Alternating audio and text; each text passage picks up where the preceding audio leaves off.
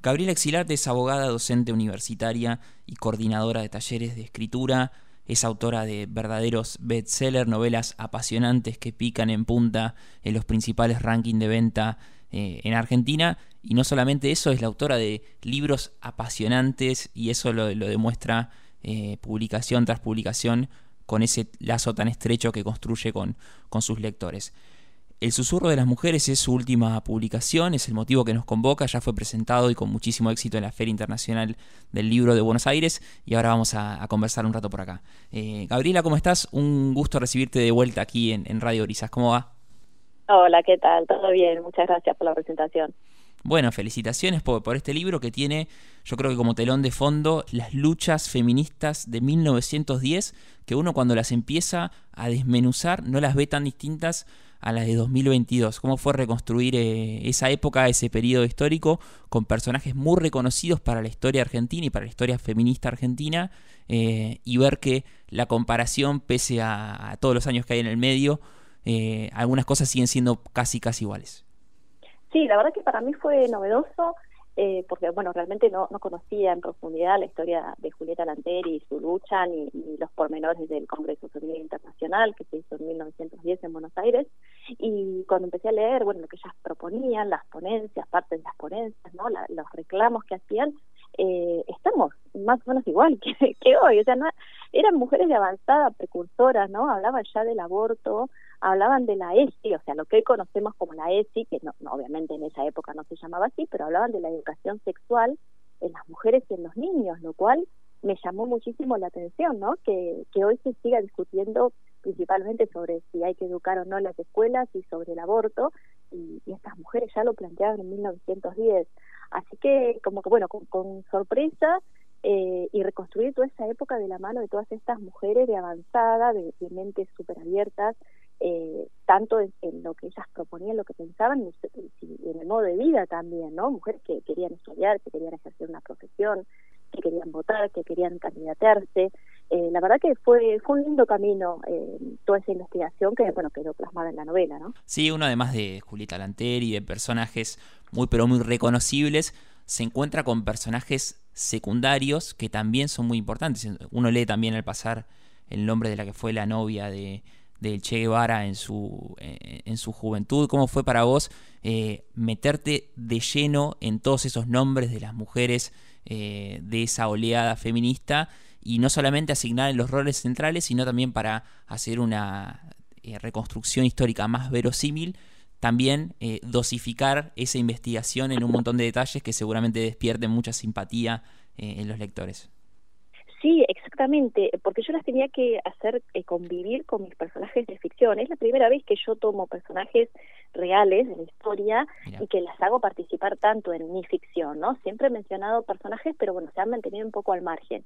Y esta vez, bueno, la que más convive con mis personajes es Julieta Lanteri, un poquito Cecilia Grierzo, las abogadas, Angélica Barreda, pero meterlas en lo cotidiano, en las charlas de café, eh, en, las visitas al campo, ¿no? En, todo su recorrido, bueno, no me fue fácil porque había que darles una, una voz, un tono, que si bien eh, yo me documenté bastante para recrearlas, eh, bueno, ponerlas en acción, conviviendo con mis personajes, la verdad que no me resultó fácil. Pero bueno, yo creo que, que planteé una Julieta Lanteri muy vivaz, eh, muy este, locuaz también, ¿no? Y, de un lenguaje llano y muy espontánea, eh, que es como yo me la imagino, ¿no? Yo me la imagino que ella hubiera sido así, que hubiera tenido esas charlas entre amigas, ¿no? Las cosas que hablamos las mujeres cuando estamos solas, eh, que no son las mismas que, que se hablan en público, y bueno, yo esa, esa parte, bueno, la tuve que ficcionar para que para que ella pudiera convivir con mis personajes, ¿no? Eh, así que bueno, fue un poco jugado eso, fue un poco arriesgado eh, hacerla participar de, lo cotidiano, ¿no? Y bueno, y todas estas mujeres que, que vinieron de afuera, ¿no? que vinieron de España, de Uruguay, de Chile, y que participaron de ese congreso y que quizás son eh, muy poco conocidas y poco reconocidas. Eh, tampoco quería abrumar al lector eh, que fuera una ponencia, un libro de historia, porque bueno, no es la idea de una novela, así que como bien vos decís, eh, tuve que dosificar bastante la información, incluso eh, en la primera corrección saqué parte de ponencias, ¿no? Porque yo transcribía parte de las ponencias, muy entusiasmada con lo que ellas proponían y bueno, después lo terminé sacando porque iba a ser demasiado abrumador y, y me iba a ir un poco de lo que es la ficción. Sí, sí, no, no, está, está muy bien recreado y se nota que los personajes tienen corazón, tienen, tienen vida propia, ya, ya casi que no te pertenecen del todo. Eh, y está bueno también ver cómo empieza avanzar, ¿no? El, feminismo es ese congreso que mencionabas de 1910 en muchos aspectos, y uno es la masonería. ¿Cómo fue que las mujeres empezaron a participar de, la masonería y qué, qué riqueza le dio eso a tu libro? Claro, eso para mí fue un hallazgo, porque yo no tenía ni idea de que las mujeres hubieran podido participar de estas logias este, tan cerradas, ¿no? De estos claustros, pero bueno, parece que sí, que ellas ahí tenían cabida y podían este, ser portavoces de sus reclamos, eh, como entrando medio por el costado, ¿no? Eh, así que fue, un hallazgo que, realmente no encontré demasiada documentación, porque bueno, como, como el mismo tema de la masonería es, un poco este, secreto en algunos puntos, no encontré demasiado, pero sí en uno de los libros que conseguí, que me hice traer de San Martín de los Andes, porque sobre Julieta Lanteri reconozcamos que no hay mucho, no hay mucha bibliografía. Eh, en ese libro que, repito, tuve que comprar por internet, lo mandaron desde una librería de allá del sur, eh, ahí había un parrafito donde hablaba de que la masonería había admitido a estas libre pensadoras en alguna de sus reuniones y ahí ellas como por el costado podían hacer algún tipo de planteo, ¿no? Este, así que bueno, fue, eh, quizás me quedó corto porque ya te digo, no encontré mucho más este, sobre la masonería y las mujeres. Y después también vemos eh, muchos, eh, lo que es una reconstrucción también muy, muy interesante sobre lo que es, fue el, penal de Ushuaia ¿no? En, esa época y de cómo uno de los personajes de este libro, Fausto, empieza primero a conversar con eh, algunos reos que llevan solamente un número y luego algunos se, se, identifican y vemos pasar, por ejemplo, a Simón Radowitzki, eh, vemos pasar hechos también de violencia policial, de crímenes de Estado. Eh, ¿Cómo fue para vos también ponerle cuerpo o ponerle alma a lo que es una prisión, que es una visita típica de aquellos que viajan para, para el sur y sobre los cuales hay o libros policiales, pero no, hay, mucho eh, avanzado en lo que es en clave de ficción. Sí, en realidad eso yo me lo traje, como bien decimos, de un viaje que hice a Ushuaia y visité el penal y bueno, eh, lo visité la primera vez y dije, no, yo acá voy a volver porque voy a escribir una historia sobre el penal. Eh, así que volví, me compré los libros del museo, me, hice la visita guiada, saqué fotos, grabé todo y, y bueno, realmente mm, muy fuerte, ¿no? Lo, lo que se cuenta, o sea, todo lo que se cuenta de los presos, los castigos, las torturas, lo que tenían que hacer para ir a trabajar, los desplazamientos de la nieve para el Monte Susana, todo eso es verídico. Eh, hay muchísimos testimonios, mucho más atroces todavía de lo que se cuentan en la novela, eh, y bueno, me pareció que eso merecía la pena contarlo. Eh, Contás que no tenía, que se quedaba sin agua en invierno, eso lo, lo, Se quedaba sin agua, se congelaban las, las cañerías, ¿no? Este, así que, no, tremendo, tremendo. Y bueno, mi personaje va a parar allá por un femicidio, y ahí convive con, algunos presos, eh, presos comunes y con los presos políticos, porque esa es una cárcel que, sobre todo después en la época, en la década del 30, es cuando más presos políticos van, eh, y bueno, todas las torturas que, sufrían, ¿no? Eh, más allá de, de que había condenados por homicidio y, por atentados, eh, bueno, había torturas por doquier y, y, juegos por parte de los policías y los miembros del penal, había, eran juegos inhumanos ¿no? Con, con las personas que estaban allá detenidas. Así que me pareció que eso merecía la pena contarlo y, y bueno, me calzaba justo con la trama, ¿no? Un, supuesto femicida va a parar a esta cárcel del fin del mundo y bueno, y es testigo y protagonista de, de lo que ocurre allí. Claro, sí, sí, bueno, recién nombraste el, femicidio y yo se me vino a la cabeza al instante lo que es la, la, la, apertura del libro, la primera escena. Y yo cuando empecé a leer el libro, lo terminé y me, puse a pensar un poco más en la estructura. Yo digo, esto es una película de Netflix. Eh, ¿Crees que eh, el, consumo, el consumo de serial que tenemos de, las cosas modificó en parte tu, estructura o, si un, guionista podría eh, transformarlo rápidamente en, una película? ¿Cómo, cómo lo ves la estructura del libro en cuanto a el consumo que tenemos de series, de películas de este estilo o de otros? Yo en realidad ese tipo de estructura ya la adopté en Napalpí, que ahí fue donde yo hice el quiebre en mi escritura, mm. porque hasta ese momento todas mis novelas eran lineales y con Apalpillo, bueno, rompí la estructura y arranqué como, digamos, in media res, que se le llama técnicamente, es decir, en, el, en todo lo alto del conflicto, ¿no? Eh, y acá hice lo mismo, arranca eh, con el femicidio y después, bueno, hace un flashback y, y vamos este, cabalgando la, la, historia hasta llegar a su final. Eh, en mi caso no, no surgió a partir de series, si bien soy una gran consumidora de series de Netflix, sino a partir de la lectura de novelas de Joel Dicker.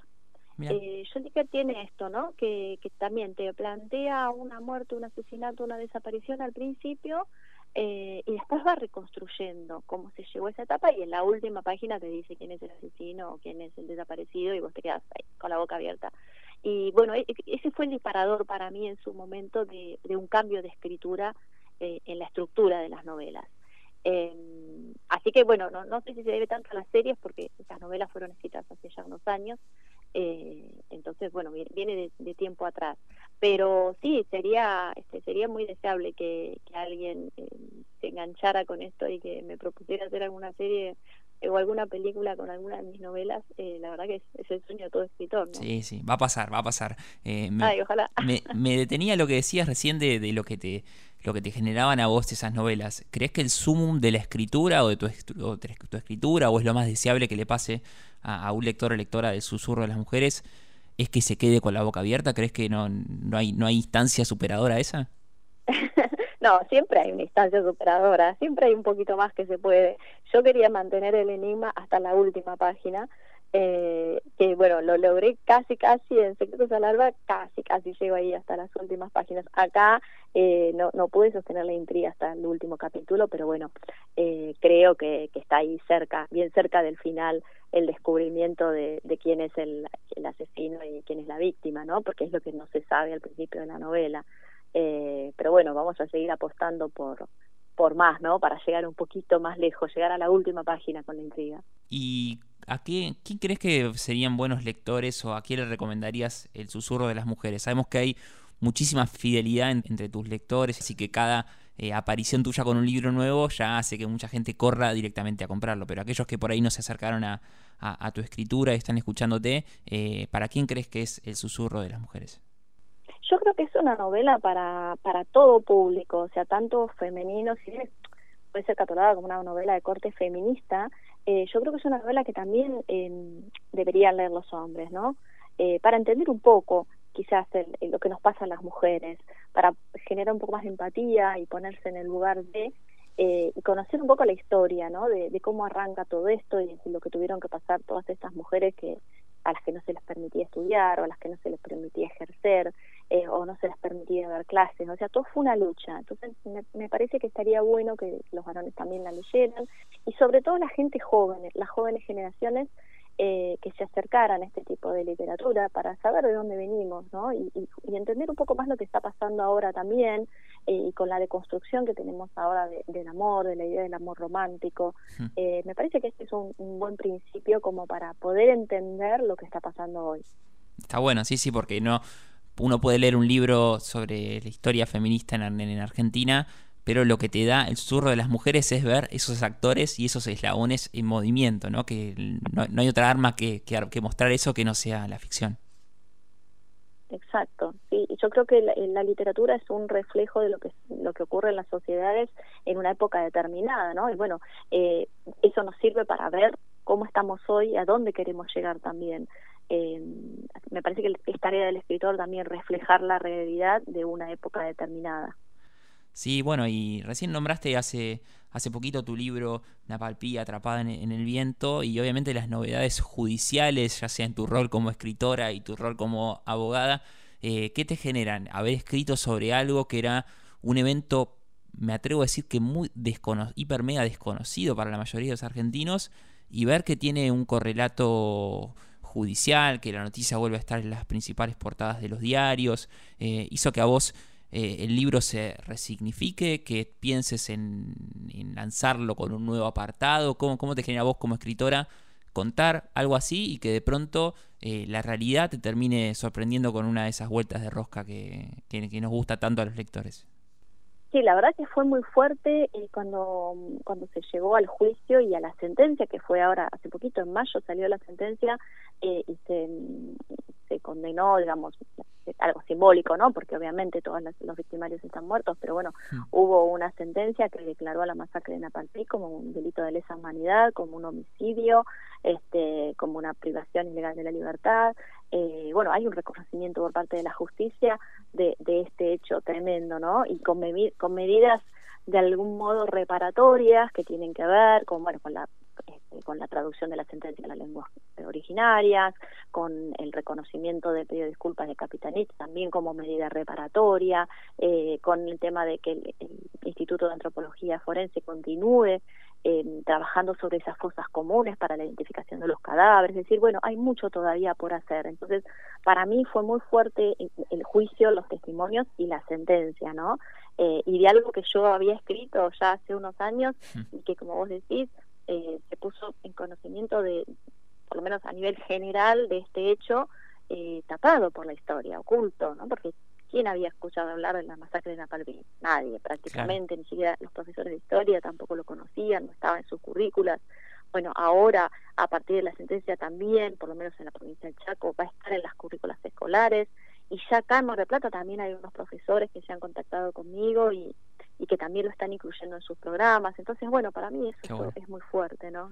ha, sido todo muy movilizante. Sí, bueno, y, y eh, estaba viendo algunas fotos también que compartiste en tus redes sobre algunos de los títulos, de tus títulos que se consiguen a través de una colección de un diario en kioscos de diarios y revistas. O sea, el, libro de Sorena Palpi se consigue en cualquier kiosco de diarios o son algunos otros los que se consiguen. Sí, en realidad sale una colección completa eh, con el diario, bueno, no sé si puedo decir. Sí, sí, sí, lo decía. Salieron con La Nación y algunos salieron con el diario Clarín, eh, pero bueno, salieron en el verano, enero, febrero. Ah. Eh, yo no sé si estará ya todavía en los diarios, pero en las librerías los libros están porque inclusive han sido reeditados, en especial Napalpí, que bueno, con todo esto del juicio eh, también siempre hay reposición de ejemplares, así que si no lo, no lo consiguen en los, en los kioscos, que obviamente son ediciones mucho más económicas y con un tamaño muy amable, con una letra grande que se puede leer bien, si no se consiguen en los kioscos, bueno, en las librerías están todos los libros. Para mí es la consagración total de un escritor y una escritora, que llegan kioscos de y revistas, no hay nada que supere esto. Ay, bueno, muchas gracias. sí, sí, sí, porque incluso hay mucha gente, entre las cuales me incluyo, que va a haber novedades o, va a buscar libros a los kioscos de y revistas porque justamente son libros que tuvieron su recorrido, su, repercusión y si están ahí eh, es por algo, así que está, está buenísimo eh, que puedan acceder a esas ediciones que a veces son de bolsillo, no tienen los márgenes tan grandes como los libros eh, en su edición original, pero saber que también están ahí está bueno y, lo recomendamos.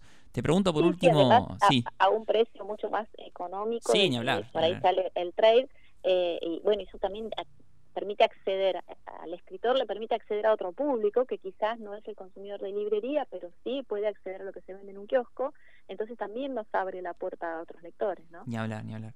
Eh, te pregunto por último, eh, dos preguntas en una. ¿Cómo estuvo la presentación del Susurro de las Mujeres en la Feria Internacional del Libro de Buenos Aires?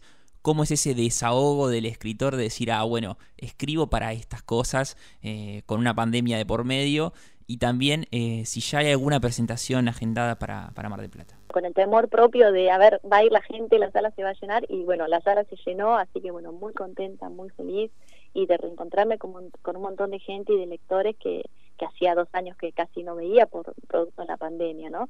Así que bueno, con mucha alegría y, y bueno, eh, ahora para Mar del Plata em, y bueno, seguramente después organizaremos también alguna otra en alguna librería, pero bueno, como todavía no, hay nada concreto, eh, no, no, no puedo anticipar demasiado, lo que sí puedo decir es que ahora vienen las ferias del interior, así que el 20 de agosto voy a estar en la Feria del Libro de Tandil, eh, y bueno, y otras, ya que, que van surgiendo, gracias a Dios, post pandemia. Buenísimo, buenísimo. Entonces agendamos ya eh, y seguimos esperando las novedades también ahí a través de tus redes sociales. Tenés también un feedback muy interesante también allí en, redes con tus lectores. Bueno, Gabriela, te agradezco mucho tu tiempo, como siempre, y la gentileza para hablar como conmigo en este programa.